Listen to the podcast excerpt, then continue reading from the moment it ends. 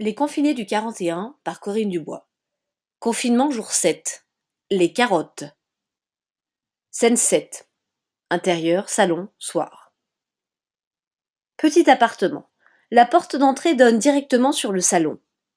Il est assis sur l'extrême bord du canapé, comme prêt à bondir, une manette de jeu dans les mains et un casque sur les oreilles. Elle entre à ce moment-là, les bras chargés de courses, et l'aperçoit depuis l'entrée. Elle. Sérieux? Encore sur FIFA? Je t'ai entendu hurler jusque dans le hall. Y a des voisins, putain, arrête un peu. Lui. Ouais, ouais. Elle disparaît dans la cuisine. Il aborde visiblement une manœuvre compliquée du jeu, se penche sur la gauche, tombe presque. De la cuisine, on entend le bruit de paquets qu'on ouvre, de couverts, de plus en plus fort. Elle revient d'un pas ferme, les poings sur les hanches. Elle. Bon, c'est bon là J'en ai marre je vais pas jouer les boniches pendant que Monsieur se fait des escarres à jouer comme un gamin. J'aurais dû rester chez ma mère, sérieux. C'est vraiment lourd. Je sais pas comment je vais supporter de rester confiné avec toi. Il a du mal à détacher les yeux de l'écran. Posant à regret son jeu, il se rapproche d'elle et l'enlace. Lui. Ma princesse. Tu sais quoi? Ce soir, c'est moi qui cuisine. Il la prend par les épaules et l'assoit d'autorité sur le canapé. Elle s'installe, cherche des yeux la télécommande. Il disparaît dans la cuisine, d'où on entend sa voix. Lui.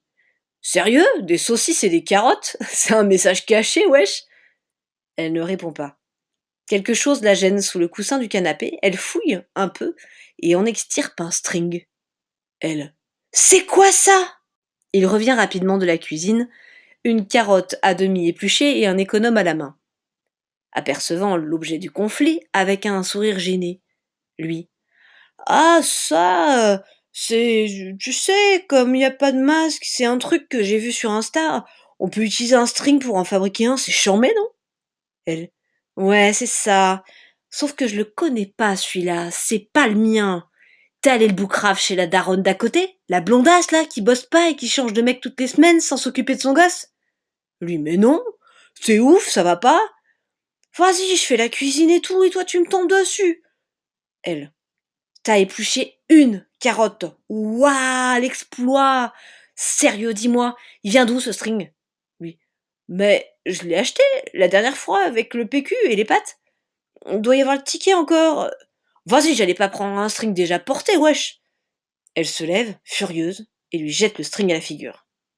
Elle. Ben tu sais quoi? T'as intérêt à le trouver, ton ticket. En attendant, ce cul-là, t'es pas prêt de t'en servir. Grève du sexe. Ça te fera pas de mal. Je vais me confiner dans la chambre, moi, et toi, dors sur le canapé.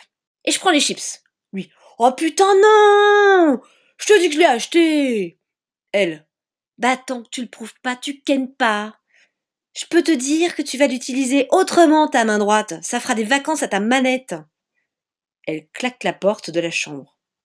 Lui s'écroule sur le canapé, enfouit sa tête dans le string, comme s'il pleurait, puis l'éloigne vivement de son visage avec une moue de dégoût. Elle ressort de la chambre, passe devant lui sans le regarder, disparaît dans la cuisine et revient aussitôt avec une carotte à la main. Lui. Bah tu fous quoi là? Elle. Toi, t'es puni, mon gars.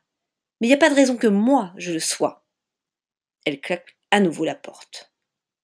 Fin de scène.